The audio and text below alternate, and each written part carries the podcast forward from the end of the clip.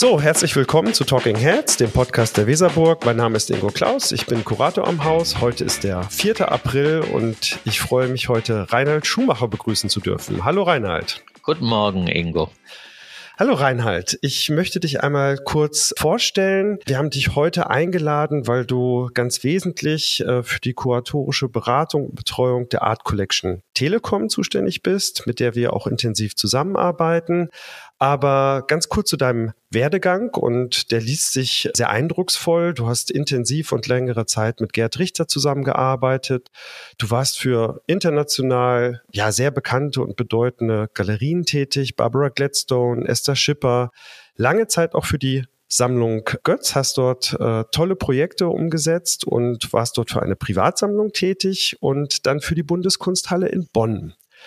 2010 hast du dann aber mit Nathalie Hoyos das Office for Art gegründet. Ihr seid in Berlin beheimatet und dort betreut ihr private und öffentliche Sammlungen und so auch seit 2011 die Art Collection Telekom. Ihr kuratiert Ausstellungen, inszeniert Workshops, äh, hält Vorträge und macht allerlei mehr.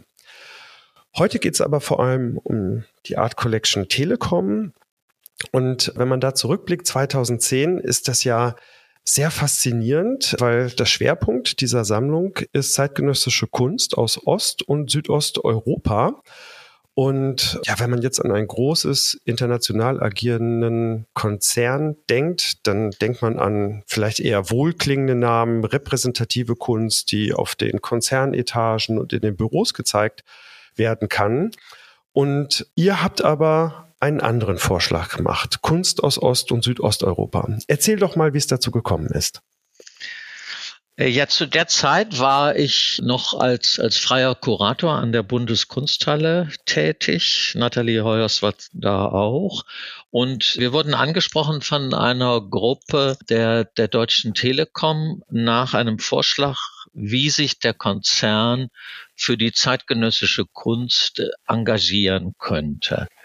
Ich hatte ja, wie du das auch schon angedeutet hast, über die Galerien, über Gerhard Richter, über auch die Sammlung Götz relativ viel Erfahrung in dem gewohnten Umfeld des Kunstmarktes, wie er sich auf Ost, auf, auf Westeuropa, auf die USA, auf manche der asiatischen Länder, manchmal auch ein bisschen afrikanische Kunst so ausdehnt und hatte realisiert, dass Osteuropa die Kultur, die zeitgenössische Kultur in den Ländern hinter oder vor dem ehemaligen eisernen Vorhang eigentlich komplett äh, weiße Flecken auf der Landkarte sind und dachte dann, es wäre eigentlich spannend, auch für mich selbst persönlich, sich ein bisschen darum zu kümmern, diese weißen Flecken irgendwie mehr mit Inhalt zu füllen und mit Kenntnis zu füllen.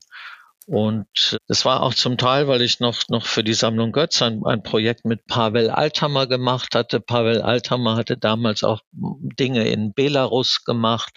Und ich hatte mich auch mit ihm drüber unterhalten und halt gemerkt, dass ich wirklich verdammt wenig äh, aus, aus Westdeutschland stammend eigentlich so über, über die ganzen, äh, über den ganzen Kulturbereich in Osteuropa, Südosteuropa kenne. Auch damals sicherlich vor zehn Jahren auch noch einen sehr naiven Blick auf diese ganze Szenerie hatte. Diese weißen Flecken betrafen ja nicht nur dich und dein persönliches Wissen, sondern das ging ja äh, den meisten, die in, in, ich sag mal, im Westen sozialisiert worden sind, so. Aber äh, natürlich auch den Akteuren im Unternehmen in der Telekom selbst. Und wie überzeugt man die dann zu so einer sehr speziellen Ausrichtung? Es war vor allen Dingen, glaube ich, ein Punkt, der in der Telekom sehr wichtig ist. Das ist natürlich ein, ein Kommunikationskonzern. Das ist ein Konzern, wo es, wo es darum durchaus geht, um, um Austausch von Ideen, um Austausch von, von Ansichten, von, von Meinungen, das auch im Grunde genommen zu ermöglichen. Und wir hatten auch äh, den Hintergedanken, dass es für ein kulturelles Verständnis in Europa nur von Vorteil ist, wenn dort mehr Wissen, mehr Austausch, mehr, mehr Kenntnis auch entstehen kann und natürlich auch gleichzeitig durchaus den Eindruck, dass Kunst, Kultur auch, auch für, für offene Gesellschaften, für Gesellschaften, in denen Vielfalt, offener Austausch von Ideen eigentlich eine, eine sehr wichtige Rolle spielt, dass es sehr wichtig ist, das auch zu fördern hm. und das auch äh, irgendwie zu ermöglichen.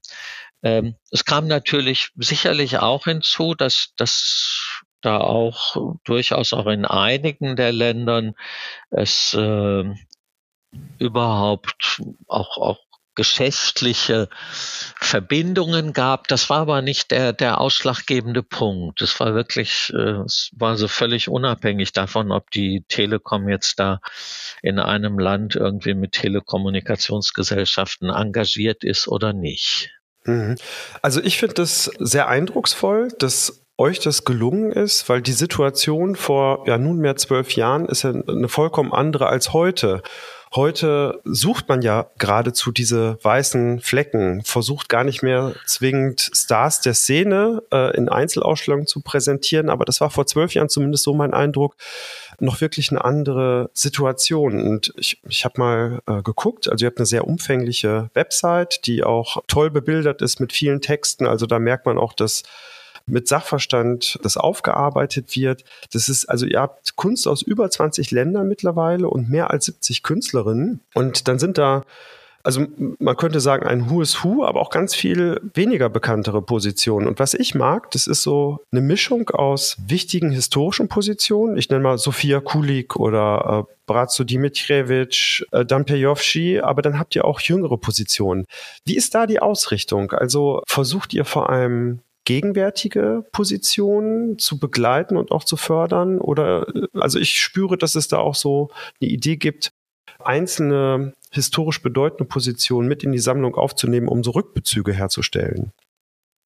Nein, das ist, das ist natürlich sehr wichtig. Im, Im Prinzip sind wir daran interessiert, wirklich Gegenwartskunst, junge Künstlerinnen und Künstler auch frühzeitig einfach durch Ankäufe zu unterstützen und ihnen auch durch die, die Ankäufe ihrer Arbeit zu ermöglichen.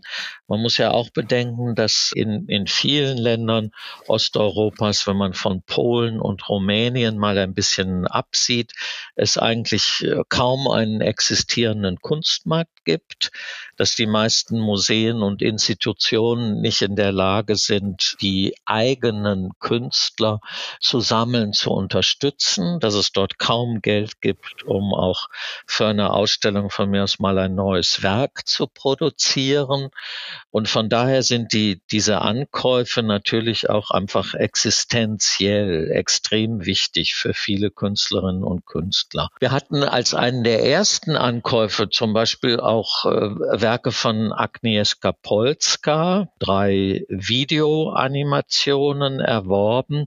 Und damals war wirklich auch Agnieszka Polska eigentlich wenig bekannt. Inzwischen ist sie natürlich durch den Preis der Nationalgalerie und sowas dann schon so etwas wie ein, ein kleiner Star der Szene geworden.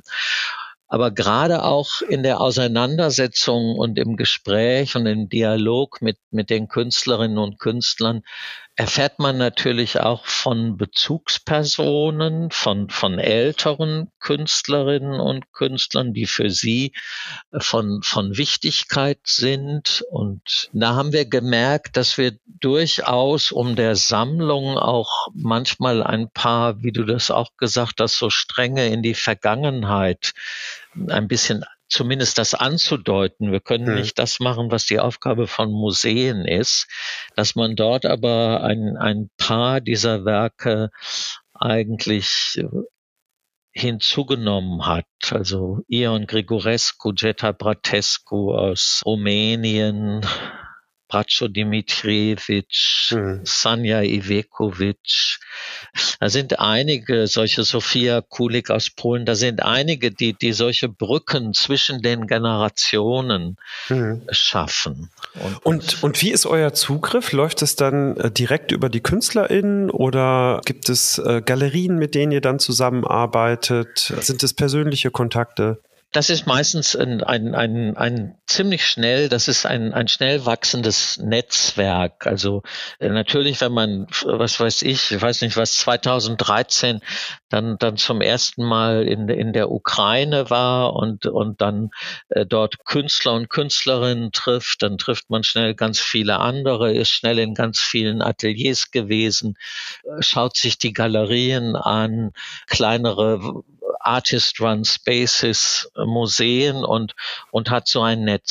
Ich bin aber ziemlich davon überzeugt, dass der Kunstmarkt eine, ein ganz wichtiger Bereich ist für den, für den Kunstbetrieb und für die Künstler.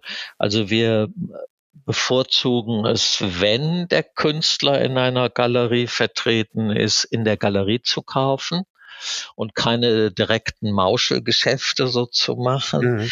Und, und das akzeptieren wir und, und wir bevorzugen aber natürlich auch, sagen wir mal jetzt nicht die Galerie in Berlin, die vielleicht dann die Künstlerin und den Künstler schon vertreten, sondern eher die, die Galerie in Sofia oder die Galerie in, in Kiew oder die Galerie in Zagreb. Mhm. Ähm, damit dort auch eigentlich lokal äh, ein, ein, eine Galerieszene äh, sich weiter am Leben halten kann. Was ich auch, wenn man so in die Entwicklung der Sammlung schaut, als sehr wichtig erachte, ihr macht auch immer wieder Ausstellungen. Also ihr unterstützt verschiedene Ausstellungen, aber präsentiert auch die Sammlung 2016, wenn ich richtig bin, das äh, also richtig liege, das erste Mal in äh, Bukarest, aber es gab Präsentationen in in Zagreb, in Budapest, in Sofia, in Bulgarien. Betrachtet ihr das auch als eine wichtige Aufgabe, weil es ist ja interessant, die Kunst, die im, im Osten und im Südosten entsteht, dann dort auch sichtbar zu machen. Also nicht nur in den Westen hinein zu vermitteln, sondern du hast das ja gesagt, es ist häufig kein Geld für Neuproduktionen oder Ankäufe, also dass man die Museen dann vor Ort auch unterstützt. Also es war von Anfang an, war in, in der Konzeption, die wir mit der Telekom abgesprochen hatten, war ein ganz wichtiger Punkt, dass die Kunst, wie du auch vorhin angedeutet hast, weniger repräsentative Zwecke jetzt in Vorstandsetagen oder Headquartern, Büros hat und, und weniger für die Ausstattung von Büros dient, sondern wirklich als ein Mittel der, der Kommunikation dient. Vor allen Dingen bei zeitgenössischer Kunst natürlich extrem wichtig, weil es muss ja erstmal ein, ein Diskurs entstehen, es müssen erstmal Meinungen zu den Werken entstehen. Das ist ja das, das Leben, was diese Werke haben, dass man über sie spricht, vielleicht auch verschiedener Ansichten ist in der Bewertung, sich die Bewertungen und Einschätzungen Voraussetzungen auch, auch ändern. Und das kann man natürlich nur ermöglichen, wenn man die Werke zeigt, ausstellt und, und der Öffentlichkeit es ermöglicht, äh, in einen Dialog mit den Werken zu treten. Auch dafür war die Telekom von Anfang an eigentlich bereit. Und so haben wir dann schon, ich glaube, relativ früh zunächst mal eine Ausstellung in Berlin gemacht und dann später, wie du, wie du auch schon gesagt hast, dann in, in Bukarest, in Warschau und, und, und. Das hat auch einen anderen Grund. Die Museen in vielen der Ländern, mit den Ausnahmen von Polen, einige Museen, wenige Museen in Rumänien, aber sonst eigentlich sind alle kaum in der Lage, finanziell ihre Künstler und Künstlerinnen zu unterstützen. Werke anzukaufen, kontinuierlich zu sammeln oder auch nur äh, für die Produktion von neueren Ausstellungen Werke einfach Geldmittel zur Verfügung zu stellen. Also ist natürlich auch, ja, ne, das ist so ein bisschen so ein, um unseren kolonialistischen, um unser kolonialistisches Vorgehen etwas auszugleichen, die Werke werden in Osteuropa gekauft, gehen dann in eine westdeutsche deutsche Sammlung hinein und, und sind dann eigentlich weg und manchmal auch in den Ländern vorher gar nicht richtig gesehen worden. Mhm. Von daher legen wir da großen Wert drauf, dass wir solche Ausstellungen dann ermöglichen. Und inzwischen sind auch jetzt nach, nach mehreren Jahren der Sammlungstätigkeit gibt es auch ein großes Interesse von den Museen. Es ist ja, sind ja nicht kleine Museen, das ist ja dann die Nationalgalerie in Sofia oder das ist das äh, Museum für zeitgenössische Kunst in Zagreb oder das Nationalmuseum in Bukarest, die diese Ausstellungen anfragen, mit denen wir im Kontakt sind und dann das besprechen. Gerade auch, weil es ihnen auch wichtig ist, über den engeren nationalen Rand hinaus zu gucken und manchmal auch das Vergleichbare oder, oder Ähnlichkeiten in ihrer Geschichte irgendwie auch in der Kunst reflektieren zu können. Da gibt es eigentlich ein großes Interesse. Ja, Wahnsinn. Also wir hatten das erste Mal, zumindest über die Art Collection Telekom 2017 zusammengearbeitet. Das fand ich auch sehr eindrucksvoll. Das war im Rahmen äh, einer Präsentation von Künstlerräumen.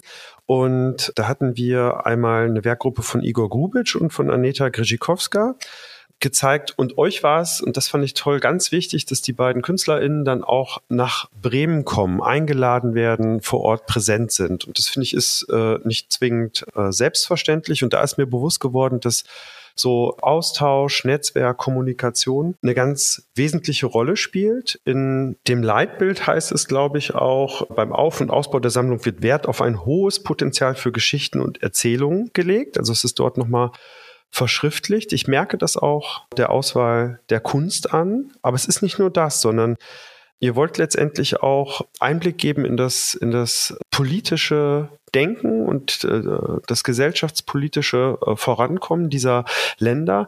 Führt das manchmal zu Problemen, wenn jetzt, sage ich mal, eine, eine kritische Position in, in, in, in einem Museum in Osteuropa gezeigt wird? Gibt es dafür Beispiele? Das ist schwierig zu sagen.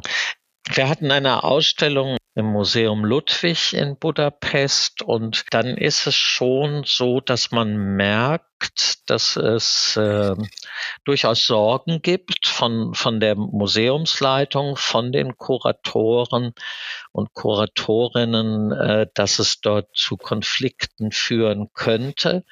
Da ist aber dann ein bisschen das Renommee eines großen deutschen Konzerns, der dahinter steht, ist äh, ein, ein bisschen, sagen wir mal, ein Schutzschild. Naja. Und äh, durchaus auch etwas, wo, wo dann auch vielleicht der Mut gefunden wird, durchaus auch kontroverse Themen in, in solchen Ausstellungen zu präsentieren. Es gibt auch andere Dinge, die wir in letzter Zeit erlebt haben, dass ein Ausstellungsprojekt in Polen abgesagt wurde. Wegen äh, werden ja viele der Museumsdirektoren und Direktorinnen auch, auch ausgewechselt. Und, und da hat halt so ein Wechsel dazu geführt, dass ein Ausstellungsprojekt nicht mehr weitergeführt werden konnte. Das in der Planung war mit euch bereits. Das in der Planung war, das eigentlich auch durchgesprochen war. Es ist äh, ja die die Tendenzen in, in, das ist ja nicht nur in Osteuropa. Ich meine, es gibt in, in vielen Ländern Europas diese Tendenzen zu, zu stark konservativen, nationalistisch orientierten Dingen irgendwie in der Kultur. Und das, das merkt man auch, das merkt man. Und das ist auch schwierig, damit umzugehen. Ja. Ich fände es vielleicht ganz gut, wenn wir über zwei, drei Werke sprechen. Wir haben aktuell drei Werke aus der äh, Art Collection Telekom auch in der Weserburg zu sehen und die geben vielleicht so ein Eindruck, einen allerersten Eindruck in so einen möglichen Charakter, was für Kunst ihr sammelt. Das erste, was ich gerne vorstellen würde, der Name fiel schon, ist auch eine sehr wichtige Position, ist äh, Bratzo Dimitrievich. Das ist ein Werk mit dem Titel This Could Be a Place of Historical Importance. Also von 1971. Also äh, das ist eine Marmorplatte, sieht aus wie ein Gedenkstein und dort sind vergoldete Buchstaben. ja so eingelassen und die Arbeit ist das erste Mal in London präsentiert worden, war 77 dann sogar auf der äh, Documenta und dieser Stein bezeichnet den Ort, äh, wo es gerade ausgestellt ist, als ein Ort, der von Bedeutung sein kann. Und äh, das war für uns ganz faszinierend, weil wir stellen uns ja auch immer wieder die Frage, welche Kunst präsentieren wir, woraufhin präsentieren wir die Kunst und können wir, ja, ich weiß nicht, ob wir dann von historischer Bedeutung sind, aber inwieweit können wir auch politisch wirken und wirksam sein? Wie ist es zu der Auswahl von diesem für mich sehr wichtigen Werk gekommen? Ich hatte das, das Werk in einer, einer Galerie in Berlin äh, entdeckt und kannte von ihm vorher mehr oder weniger über Kataloge und, und Recherche äh, Arbeiten, die er auch in den 60er, 70er Jahre gemacht hatten, sehr große Schwarz-Weiß-Porträts auf, auf große Leinwände, Poster, die im öffentlichen Raum dann an Gebäuden aufgehängt worden sind, eigentlich Aufnahmen von, von Leuten von der Straße, jeder Mann, jeder Frau so im Stile wie, wie sonst äh, Politiker, wichtige Persönlichkeiten präsentiert werden. Ich hatte auch dann erst äh, eigentlich mich, mich erinnert, dass es auch hier in Berlin im, beim Schloss Bellevue äh, draußen im Park so einen Obelisken gibt äh, mit einem einfach mit einem Datum drauf, so einem Geburtsdatum und auch dann erst äh, nachgelesen, dass das das Geburtsdatum einfach von einem zufälligen Passanten ist. Und ich glaube, das, das war das, was mich auch sehr faszinierte im Werk, diese, diese Bedeutung von Geschichte, wie einerseits die Geschichte wichtigen Persönlichkeiten, Wissenschaftlern, Forschern, Kriegen, Friedensverträgen, Gott weiß was gewidmet ist. Und auf der anderen Seite natürlich die Geschichte gemacht wird von, von vielen einzelnen, ganz normalen Menschen, so wie, wie, wie ich und du. Und dass es dem, dem Brazzo gelingt, mit diesen sehr einfachen Arbeiten eigentlich dieses, dieses Missverhältnis von so praktisch äh, Kolumbus entdeckt Amerika. Nun gut, da waren auch sehr viele Segler dabei und Matrosen und andere Leute, äh, die das ermöglichten. Oder ein Pharao hat nicht die Pyramide gebaut. Und eigentlich diesen, diesen Blick auf, auf den Einzelnen äh, fand ich zentral wichtig und dann natürlich auch den Blick auf, auf die Orte. Jeder Ort ist wichtig und, und jeder Ort hat ja manchmal auch für einen Einzelnen eine ganz enorme Bedeutung. Und das war eigentlich sehr schön in diesem Werk greifbar. Ja, vor allem äh, Geschichte vergisst ja sehr schnell immer die Moderaten, die, die Extremen werden erinnert und hervorgehoben. Und für uns ist diese, dieser Gedenkstein, diese Platte einfach ja immer wieder ein Ansporn, wenn man in den Ausstellungsräumen dran vorbeigeht, zu hinterfragen, ähm, wie können wir diesen Raum, der uns öffentlich zur Verfügung gestellt wird, ähm, optimal nutzen, weil wir sind ja eigentlich nur das Vehikel, durch das dann im besten Falle die Kunst und die KünstlerInnen stattfinden können.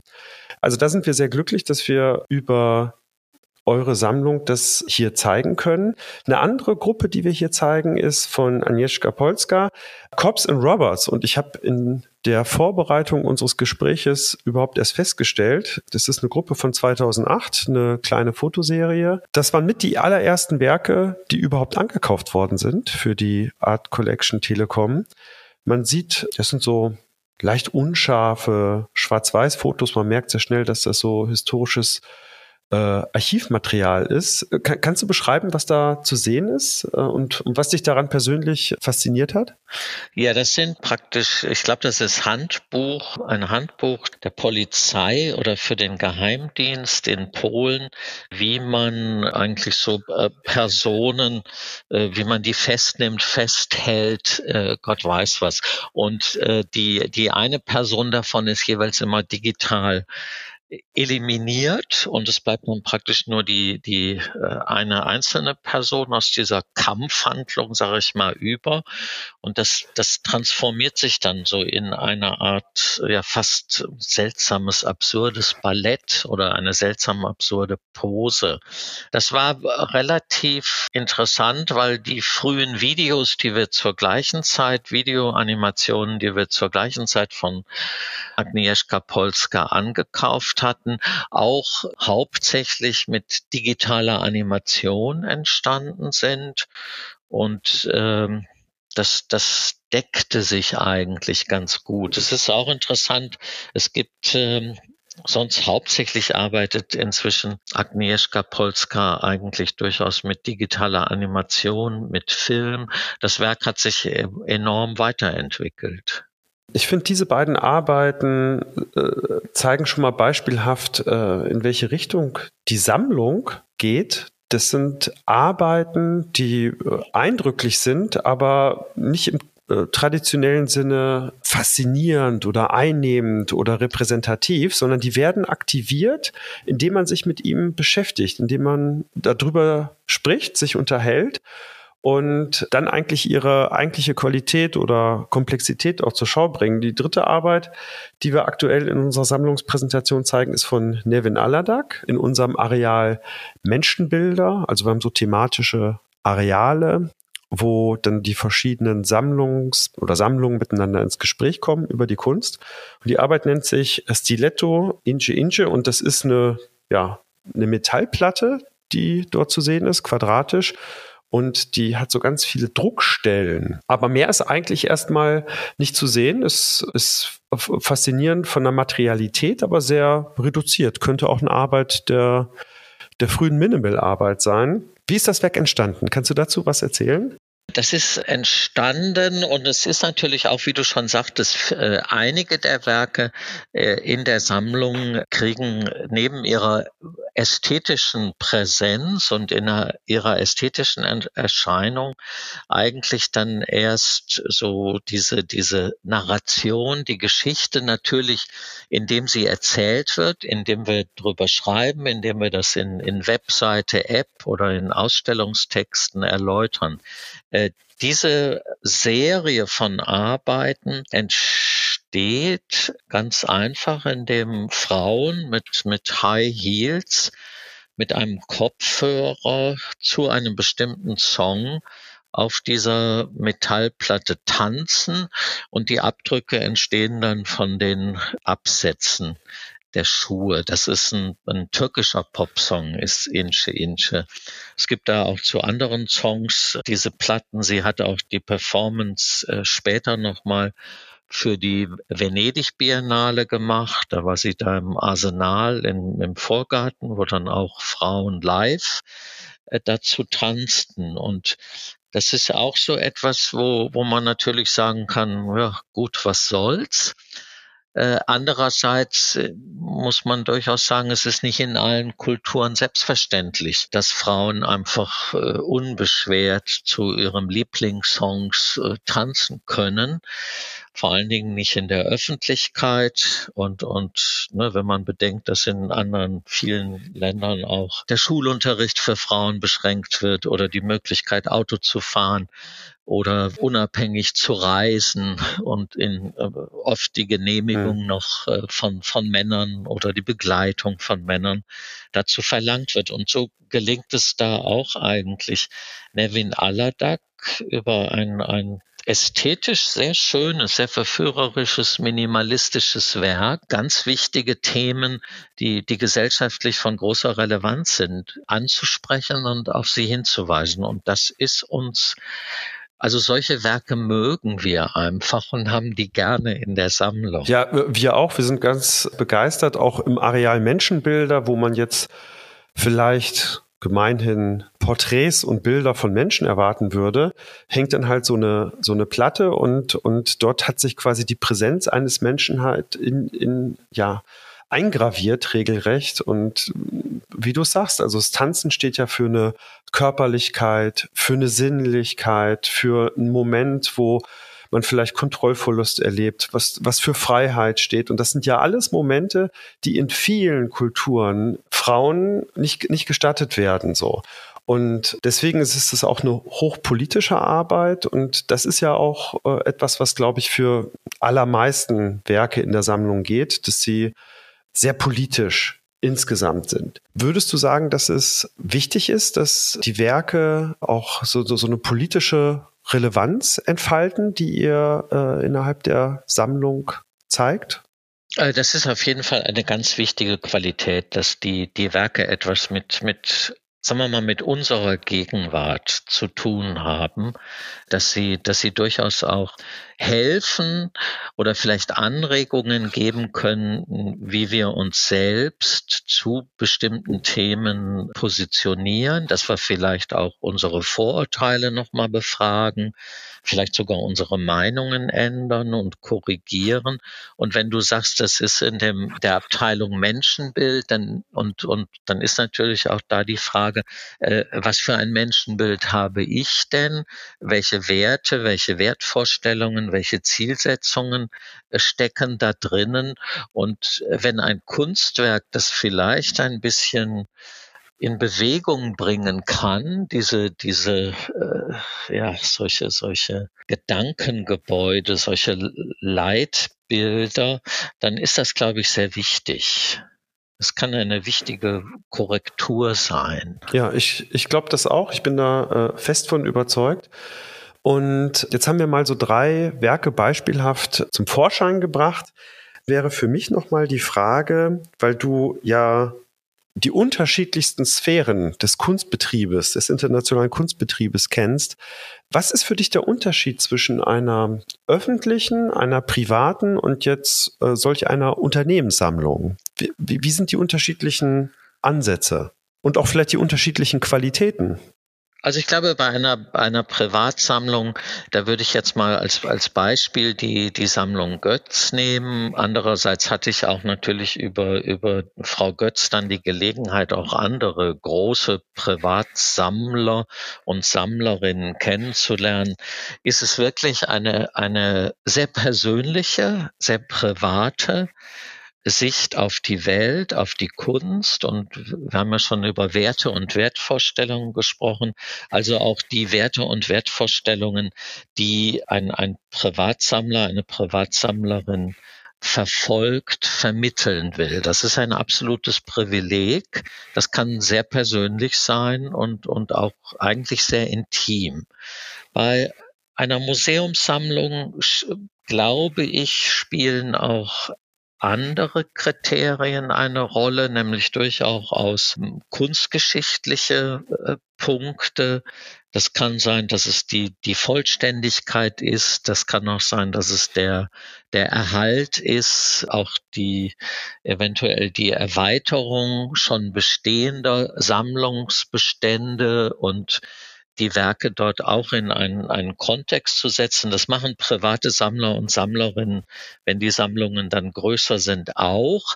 Aber sie können durchaus auch, auch springen. Sie können von außen gesehen unmotiviert springen, weil sich einfach ihre Lebensumstände geändert haben.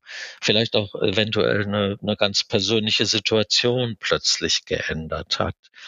Und in einer Firmensammlung muss ich sagen, die Firmensammlungen, die ich kenne, sind manchmal äh, gesteuert von den Personen, die in der Firma für die Sammlung verantwortlich sind. Oft sind das die, die Vorstände, die, die äh, Geschäftsführer, die dann auch eine sehr persönliche Sicht oft haben, häufig aber auch die Firmeninteressen, die Firmenideologie mit der Sammlung verbinden oder auch die Werke auf, auf Gründen von, von Repräsentation und solchen Dingen sammeln, da sind wir in, in der Telekom in einer, ich würde sagen, wirklich sehr glücklichen Situation, dass diese Punkte dort weniger eine Rolle spielen und es wirklich der, der, der Gedanke von, von Austausch von Ideen in, und auch diese europäische Perspektive und durchaus auch die, die Förderung von, von offener, demokratischer Gesellschaftsstruktur da zentral stehen. Das ist vielleicht eine nicht so typische Firmensammlung. Ja, und äh, also die Weserburg ist ja 1991 als Sammlerinnenmuseum gegründet worden und das Haus ist es gewohnt, unterschiedlichste Perspektiven miteinander in Beziehung zu setzen. Und das finde ich ist immer noch ein Stück weit Alleinstellungsmerkmal. Ich sehe auch da die eigentliche Qualität äh, darin. Also, dass es letztendlich ja uninteressant wäre, verschiedene Sammlungen zu präsentieren, die alle einen ähnlichen Zugriff auf den Kunstmarkt und eine ähnliche Sichtweise auf die Welt haben, sondern dass man ganz unterschiedliche Perspektiven ermöglicht. Und gerade euer spezieller Fokus, also der erweitert natürlich auch unsere Möglichkeiten Einblick zu nehmen in, in gegenwärtiges Denken und Leben. Deswegen finde ich das äh, ganz wichtig, das vielleicht noch zu erwähnen. Ich möchte jetzt aber auch noch mal vielleicht zum Abschluss auf die aktuelle Situation kommen. Also wir haben ja also einen furchtbaren Krieg momentan in Europa. Es gibt viele KünstlerInnen in der Sammlung. Ich habe das mal gezählt. Ich weiß nicht, ob es ganz richtig sind. Es glaube ich neun Positionen aus der Ukraine, die in der Sammlung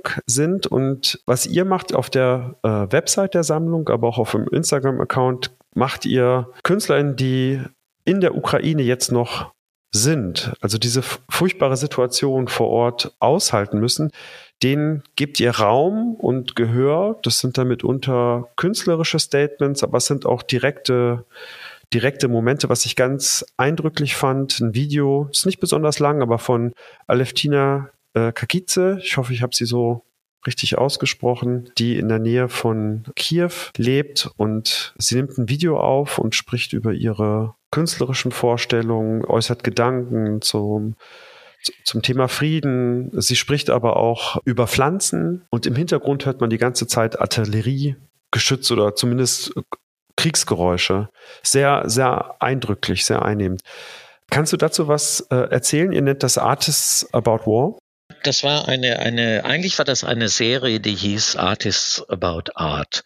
Und da hatten wir die, die Künstler und Künstlerinnen, die in der Sammlung vertreten sind, gebeten, uns äh, ganz kurze so Handheld Mobile Phone Clips zu machen, 90 Sekunden, einfach kurze Kommentare oder auch kurze kleine Kunstminiaturen, Videominiaturen. Und mit dem Beginn des, des Angriffskrieges war natürlich die Frage, was, was machen wir? Führen wir die Reihe weiter? Dann war es schon aufgewachsen in, in Friedenszeiten, was dann für uns schon ein, ein, eine, eine ganz schwierige Frage, ja, wie nennen wir das dann?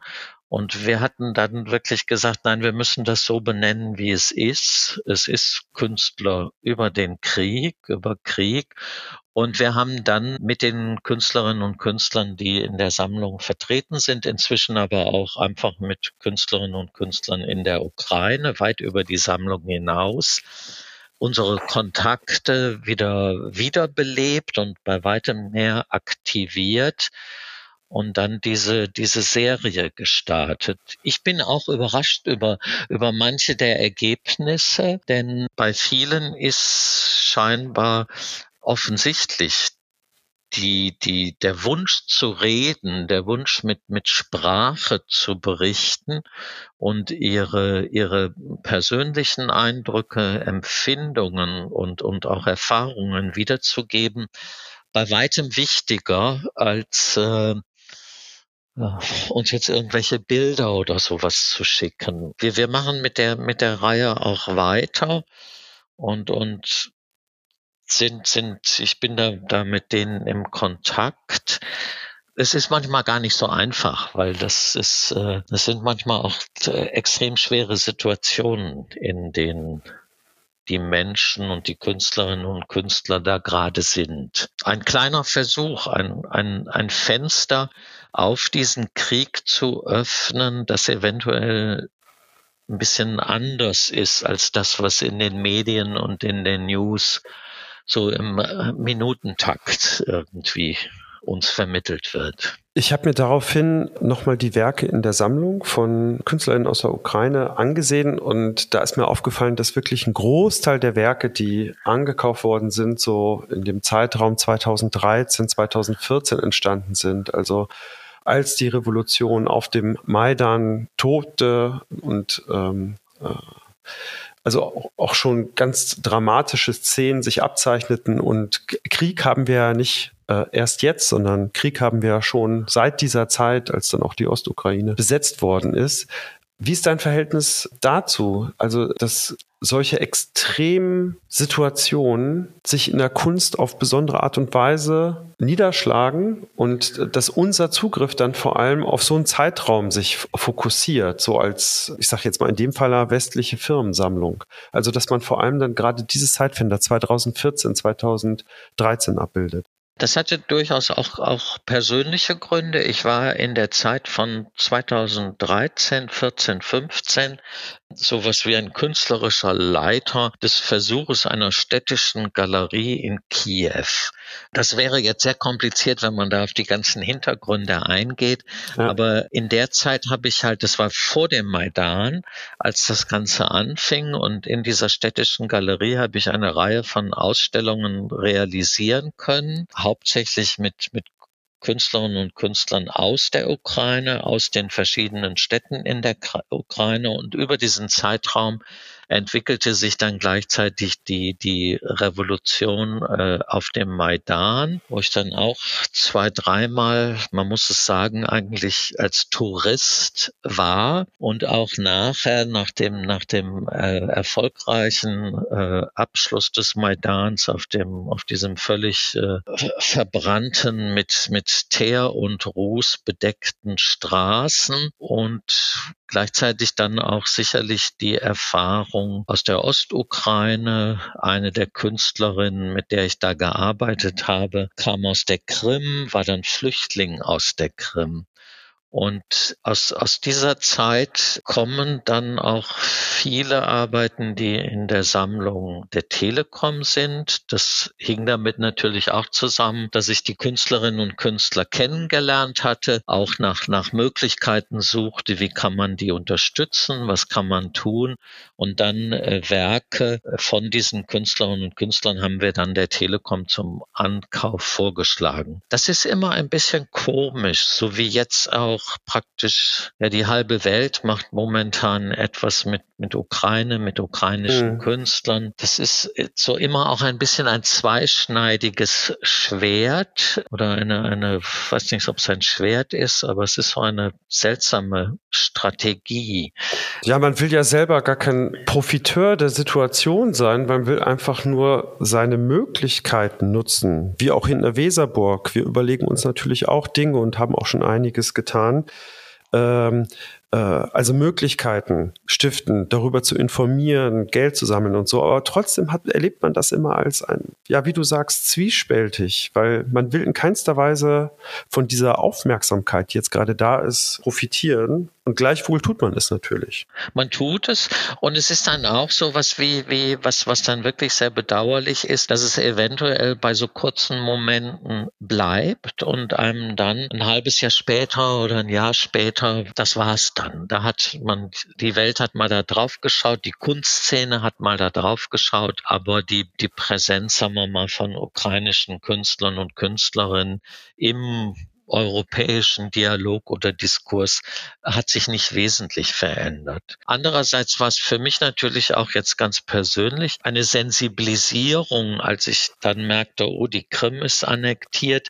Das war so ähnlich. Wir hatten vorher auch Projekte in, in Georgien gemacht, einfach von unserem Büro aus, Ausstellungen dort.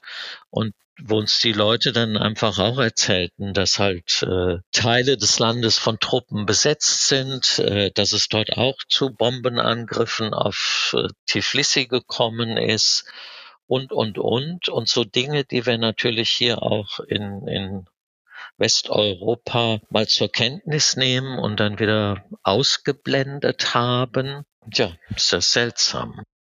Lieber Reinhard, ich möchte mich ganz herzlich bedanken. Wir könnten jetzt sicherlich noch weiter sprechen, aber was ich eindrücklich nochmal fand, dass museale Sammlungen, öffentliche Sammlungen, aber auch Firmensammlungen, das, das sind keine Dinge, die sich so ereignen, sondern die sind von Menschen gemacht, die entstehen in äh, persönlichen Netzwerken und diese diese Netzwerke und diese persönlichen Geschichten schlagen sich dort auch nieder. Äh, ganz herzlichen Dank für den Blick hinter die Kulissen und ich kann das nur sehr empfehlen. Auf der Website der Art Collection Telekom ein bisschen ja virtuell flanieren zu gehen. Ihr habt das mit vielen Texten und Bildmaterial und äh, Statements der Künstlerin äh, versehen, so dass das auch wirklich äh, Lust und Freude bereitet. Ganz herzlichen Dank dafür, ganz herzlichen Dank aber auch an die VGH Stiftung, die den Podcast ermöglicht und wie immer last but not least an Tom Florit, der das hier technisch ermöglicht. Lieber Reinhard, ganz herzlichen ja, Dank. Ich möchte mich auch bedanken für die Gelegenheit.